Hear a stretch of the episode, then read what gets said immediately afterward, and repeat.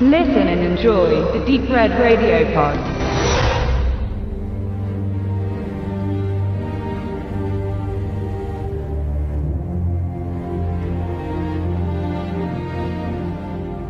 Ja, liebe Hörerinnen und Hörer, bevor wir zu unserer besonderen Alien-Nacht am 30.10.2017 im Kino im Kasten kommen, rollen wir das Pferd mal von hinten auf und besprechen heute den wenig beachteten, oft von der Kritik zerrissenen Alien Resurrection von 1997 von Regisseur Jean-Pierre Genet. Ein persönliches Guilty Pleasure, wenn man denn so möchte.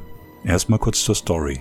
Die Handlung von Alien Resurrection spielt über 200 Jahre nach den Ereignissen auf Fiorina, genannt Fury 161, dem Gefängnisplaneten und durchgängig repräsentativen Schauplatz aus dem Vorgängerfilm Alien 3 von David Fincher, wo Ellen Ripley, gespielt von Sigourney Weaver, als Mensch endgültig den Tod fand. Auf dem Großraumschiff USM Auriga gelingt es Militärwissenschaftlern, einen Klon von Ripley zu erschaffen, indem sie Blutproben verwenden, die vor ihrem Tod auf Fiorina hergestellt wurden. Durch die erfolgreiche Klonierung wird auch der Alien-Embryo, der sich damals in Ripleys Körper befand, wieder mit aufgezüchtet. Die Wissenschaftler entnehmen dem Embryo, der eine Art Alien-Königin im Anfangsstadium darstellt, und ziehen das Monster groß. Die Eier der rapide heranwachsenden Königin werden alsbald für weitere Forschungszwecke aufbewahrt. Auch der Ripley-Klon, genannt Ripley 8, also Ripley 8, wird am Leben erhalten, wobei sich nach einiger Zeit herausstellt, dass die DNA Ripleys mit den Genen des Aliens vermischt wurde und ihr Klon dadurch über erhöhte physische Fähigkeiten und neuronale Prozesse verfügt. Neben verbesserten Reflexen sticht vor allem ihr nun ebenfalls säurehaltiges Blut hervor, mit dem sie sich wehren kann und ferner gegenüber Alienflüssigkeit immun ist. Eine Gruppe von Söldnern kommt mit ihrem Schiff, der Betty, an Bord der Auriga und bringt mehrere Gefangene mit, die sich im Zustand der Stase befinden.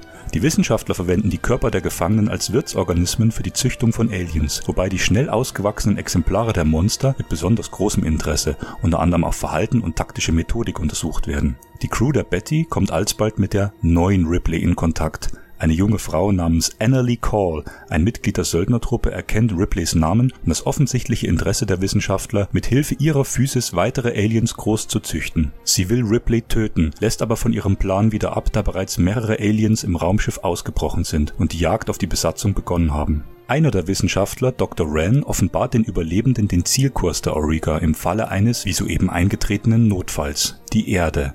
Sich der immensen Gefahr bewusst, beschließen Ripley, Call und ein paar Überlebende auf die Betty zu gelangen und von dort aus die Auriga zu zerstören, da sich sonst die Alienbrut auf der gesamten Erde ausbreiten würde. Auf ihrem Weg durch das von Aliens beschädigte Schiff sterben einige der Mitglieder im Kampf mit den Monstern. Es stellt sich heraus, dass Call ein Android ist, ein synthetischer Organismus der zweiten Generation, ein Orton, also ein Roboter, der bereits von Robotern erschaffen wurde. Ran entpuppt sich unterdessen als Verräter, der bereit ist, die anderen zu opfern und sterben zu lassen. Call nutzt ihre technischen Fähigkeit, um sich mit dem Computersystem der Auriga, genannt Vater, also eine klare Anlehnung an Mother aus dem ersten Teil, zu interagieren. Sie setzt das Schiff auf direkten Kollisionskurs mit der Erde, in der Hoffnung, die Aliens würden beim Aufprall getötet. Fünf Jahre nach David Finchers zwiespältig aufgenommenen Alien 3 von 1992 findet die Alien-Tetralogie unter der Regie des Franzosen Jean-Pierre Genet, der hier sein US-Debüt feierte, ihren offiziellen Abschluss. Genet, der vor allem mit seinem später erschienenen Die fabelhafte Welt der Amelie 2001 Kultstatus erlangte, importiert mit seiner teils extra aus Frankreich angereisten Crew deutliche stilistische Kennzeichen des europäischen Autorenkinos in die seit jeher stark von Hollywood-Produktionsbausteinen geprägte Alien-Reihe. Zunächst bleibt festzuhalten, dass bereits Finchers ursprüngliche Interpretation, also der jetzt zu sehende Extended Cut mit einigen Abstrichen, stark von den Normen bzw. typischen Charakteristika eines Horror-Actionfilms, wie sie vor allem James Cameron erfolgreich in seinem grandiosen zweiten Teil zelebrierte, abwich und unter vielen Fans somit als interessanter und eigenständiger Teil der Reihe gilt. Doch wurde Finchers Version zum Kinostart vom Studio arg umgeschnitten und modifiziert, um sie Mainstream-tauglicher zu machen. Genet gelang indes trotz erneuter Restriktionen vom Studio und trotz seiner etwas waghalsigen, aber letztendlich erfolgreichen künstlerischen Entscheidungen ein durchaus würdiger Abschluss der originalen Alien-Saga, der zweifellos als schwacher Vertreter innerhalb der Tetralogie gelten muss, aber immer noch weit über dem Durchschnitt der gängigen Produktionen des Genres liegt und darüber hinaus viele interessante Motive reinszeniert. Die Handlung von Alien Resurrection spielt noch strenger als in Ridley Scotts Originalfilm vollständig auf einem Raumschiff. Jeunet möchte gleich zu Beginn an Scotts visuellen Stil anknüpfen und konzentriert sich, durchaus gelungen, auf die Darstellung von klaustrophobisch wirkenden, angsteinflößenden räumlichen Strukturen wie enge Korridore, ineinander verschobene Schachtsysteme und beklemmend sterilen Experimentierlaboratorien, dessen Design er zusätzlich aus Camerons Fortsetzung übernommen zu haben scheint. Die Crew der Ausstattung leistete ganze Arbeit, indem sie dem Schiff mit Namen Auriga einen typischen Alien-Look verlieh, samt metallisch glänzenden Oberflächen und einer Farbpalette von durchgängig morbide schwarz schimmernden Tönen. Die Räume, die gesamte Umgebung wird von technisch steriler Optik bestimmt. In einer offensichtlichen Reminiszenz an Scott lässt Genet sogar grelles Stroboskoplicht auf die Kameralinse flackern, das im visuellen Resultat der fortschrittlicheren spät 90er Produktion bisweilen sogar noch eindrucksvoller wirkt als im Geburtsjahr 1979. Die Monster, die Aliens samt der Königin werden in ihren Bewegungen trotz erkennbarem Einsatz computergenerierter Effekte nach wie vor auch mechanisch gebaut und gestaltet, um die haptisch reelle Oberflächenstruktur der Modelle samt aller Textur, Schleim, Metall, organische Auswüchse nicht der damals noch unausgereiften Gestaltungstechnik per CGI anzuvertrauen und so eine visuelle Schwammigkeit über viele Sequenzen hinweg zu riskieren Bisweilen wurden die Aliens in der Unterwassersequenz größtenteils computeranimiert, allerdings verbinden sich die damals noch erkennbar gleitende Bewegungsgestaltung durch CGI gelungen mit der beabsichtigten räumlichen Umgebung des Wassers, das in seiner speziellen durch Lichtbrechung geprägten Optik gar keine kontrastreichen bzw. scharf fokussierten Bewegungsdetails zulassen kann, und zwar ganz einfach, weil das menschliche Auge für eine Betrachtung unter Wasser nur bedingt geeignet ist aus dieser Not folgt die Tugend. Gelungen wird von Kameramann Darius Condi und den Leiter der visuellen Effekte Bitoff und Eric Henry hier das Prinzip der Tiefenunschärfe inszeniert, wodurch die Aliens zunächst nur schwer erkennbar aus dem Hintergrund der Wassermassen hervordringen und der Schrecken ganz sinngemäß erst nach und nach Gestalt annimmt in den Forschungslaboratorien und Maschinenräumen der Auriga, die ihren Namen an das gleichnamige Sternbild zu deutsch der Fuhrmann angelehnt ist, werden die Aliens in wohl ausgerichteten Kamerabewegungen auf Zelluloid gebannt, wobei all ihre physische Extravaganz samt pfeilbesetzten Greifschwanz, ätzendem Doppelmaul und der von HR Giga begründeten Erscheinung des Biomechanoiden vollends zur Geltung kommt und Fans mehr als begeistern dürfte Vorbildlich hierfür steht eine gekonnte Kamerafahrt, die aus Sicht der noch eingesperrten Alienkönigin auf die beobachtenden Wissenschaftler hinter einer Glasscheibe zeigt und anschließend entlang der beachtlichen Konturen des Kopfkamms bis zu dessen hinterem Ende verläuft, so dass am Schluss ein Großteil des monströsen Körpers von hinten ausgerichtet sichtbar wird. Auch das menschliche Grauen wird mit häufig signifikanten Kamerabewegungen und Einstellungen betont. Genet und Condi, beide hatten bis dato bereits zwei gemeinsame Filme gedreht, lassen die ihnen ganz eigene kreative Synergie sicht- und spürbar werden, wenn sie den filmischen Look beständig mit extravaganten Perspektiven dekorieren.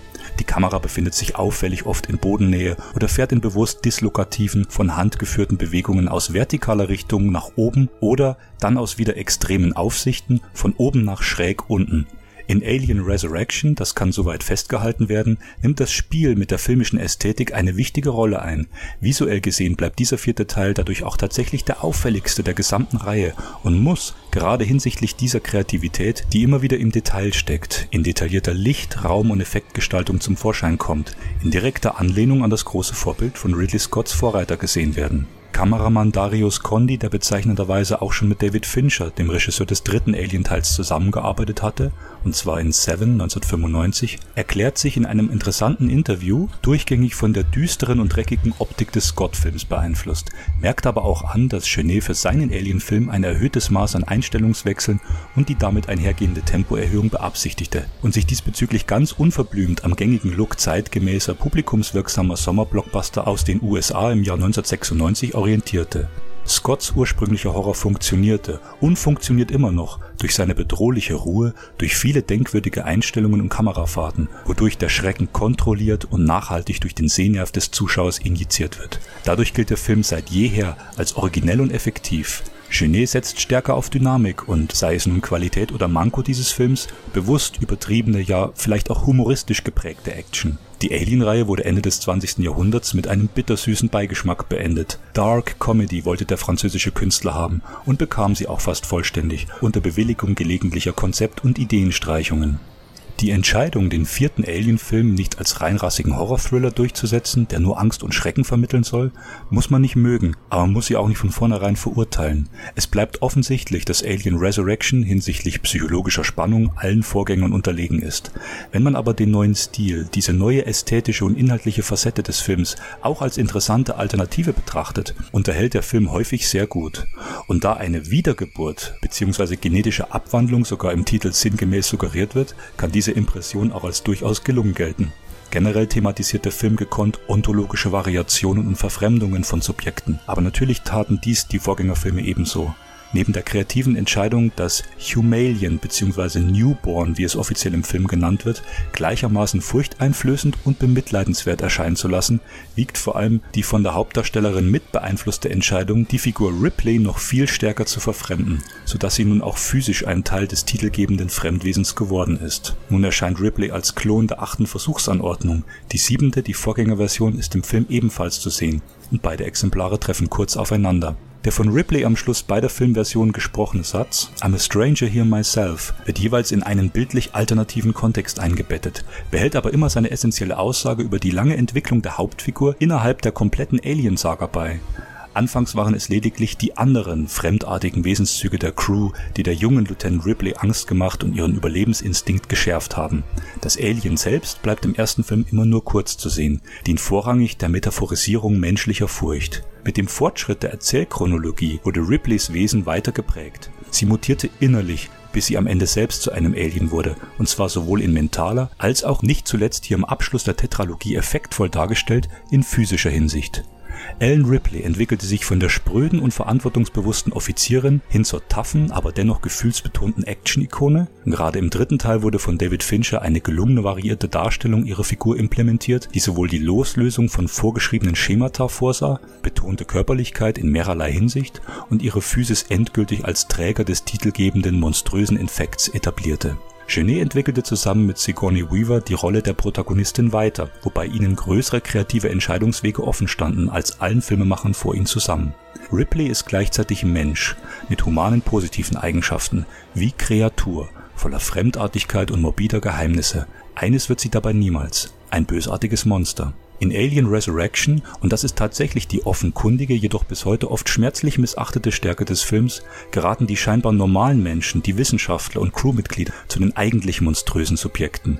Die Aliens, also Ripley als Klon, Call als Android und sogar das Humalian am Schluss werden bewusst auch in ihren menschlichen, gefühlsbetonten, also moralisch-emotionalen Äußerungen inszeniert. Ripley erscheint oft bedrohlich, steht aber auf der richtigen Seite. Call bleibt unterkühlt, wirkt aber zugleich verletzlich und wenig stark. Eine Eigenschaft, die in dieser Form kein Android innerhalb der Reihe vor ihr aufwies. Und sogar die wahrhaft ungeheuerliche Hybridgestalt des Neugeborenen, des Humalian, dessen Design eine gelungene Abwandlung von Gigas Originalkonzepten darstellt, lässt am Ende gefühlsmäßige Regung wie Zuneigung und Furcht erkennen. Ironischerweise bleibt auch gerade deshalb der Film häufig unbeliebt, weil das finale Hybrid-Alien durch den scheinbar menschlichen Ausdruck seiner Augen plötzlich viel furchteinflößender und beklemmender wirkt als seine Vorgänger und so das bis dato als vollständig künstlich, ergo als distanziert modellhaft bewertbare Design der gesichtslosen Xenomorphen unangenehm aufbricht so unschön dies teilweise auch anzusehen sein mag, die neue Kreatur, und dies bleibt mit den finalen Eindrücken des Films letztlich ein positives Kennzeichen, wird als eigenständige Figur und nicht nur als austauschbare Killermaschine präsentiert. Ihre Aura bleibt von enormer Tragik ummantelt und nicht vom bloßen effekthaschenden Schein des physischen Grauens, wie er beispielsweise sinnverändernd in den Alien vs. Predator Ablegern inszeniert wurde. Als variierten informativen Abschluss dieser Besprechung sollen kurz ein paar der Crewmitglieder erwähnt werden, die in den darauffolgenden Jahren viel in eigener Initiative gearbeitet haben und weitere hochinteressante Werke des Fantasy- bzw. Science-Fiction-Genres erschaffen haben zum einen ist da Ron Perlman, der hier in einer frühen, etwas vernachlässigbaren Nebenrolle als Jonah auftritt, der seit dem Jahr 2004 wohl aber den meisten unter seinem Filmnamen Hellboy bekannt sein dürfte, die auf den beliebten Graphic Novels von Mike Mignola basiert und unter der Regie von Guillermo del Toro, Blade 2, Pan's Labyrinth, bisher eine Fortsetzung nach sich zog. Winona Ryder wurde als zweites personelles Zugpferd engagiert und war mehr als froh über ihre Rolle, die jedoch von der Kritik zwiespältig aufgenommen wurde, da sie laut eigener Aussage den bisher blassesten Androiden verkörpert Genre. was man durchaus hinterfragen darf. Ryder war zu diesem Zeitpunkt der weitere Star in diesem Weltraum-Inferno. Sie spielte bis dato bereits unter der Regie solch wichtiger Namen wie Tim Burton, Jim Jarmusch und Francis Ford Coppola und ist aktuell wieder erfolgreich in der Serie Stranger Things zu sehen. Pitoff, der zusammen mit Eric Henry als Leiter der visuellen Effekte operierte, drehte später selbst eigene Filme, die eine interessante Qualitätskurve in Richtung rasant nach unten aufwiesen. Wurde sein Debüt V-Doc aus dem Jahr 2001 noch von vielen Kritikern gefeiert und mit diversen Preisen ausgezeichnet, verbuchte Pitoff mit seinem US-Einstieg Catwoman 2004 eine rasante Null auf dem Ergebnisbrett. Der Film wurde in der Luft zerrissen und ist auch tatsächlich überhaupt nicht sehenswert und veranlasste den Regisseur sogar für seine nächste Produktion, den ebenfalls weitgehend misslungenen Fire and Ice, The Dragon Chronicles von 2008, seinen Künstlernamen zu ändern. Ein anderer Franzose im Team ist der Nebendarsteller Dominique Pignon, der seit 1980 in vielen französischen Filmen mitspielte und so unter anderem in Jean-Jacques Benet Kultfilm Diva von 1981, Roman Polanskis Frantic von 88 und den meisten Produktionen unter Jean-Pierre Jeunet zu sehen ist Joss Whedon allerdings ist ein Name, dessen populärkulturelle Relevanz im Laufe der Jahre steil nach oben kletterte. War Alien Resurrection noch eines seiner ersten Drehbücher, die er mehr oder weniger erfolgreich an ein großes Studio verkaufen konnte, begründete Whedon im Laufe der Zeit nicht nur Fernsehserien wie Buffy the Vampire Slayer 97 bis 2003 oder Angel, Jäger der Finsternis 99 bis 2004, sondern kreierte auch die Comicbuchserie Frey 2001 bis 2003. International berühmt wurde der bekennende Humanist allerdings durch seine weiteren, häufig mehrfach ausgezeichneten Drehbücher und auch Regieaufträge, die fast ausschließlich für große Studios konzipiert werden. Die rekordbrechende Comicverfilmung Marvels The Avengers von 2012 dürfte hier wohl an erster Stelle stehen. Bevor Whedon dadurch zu einem der bestbezahltesten Filmemacher der Gegenwart werden sollte, erlangten ihm aber auch einige seiner früheren Werke wie X-Men, Drehbuch 2000, Serenity 2005, Idee, Drehbuch und Regie oder zuletzt der virtuose Horror-Genre-Mix The Cabin in the Woods, bereits 2009 gedreht, aber 2012 erst veröffentlicht, schnell Kultstatus.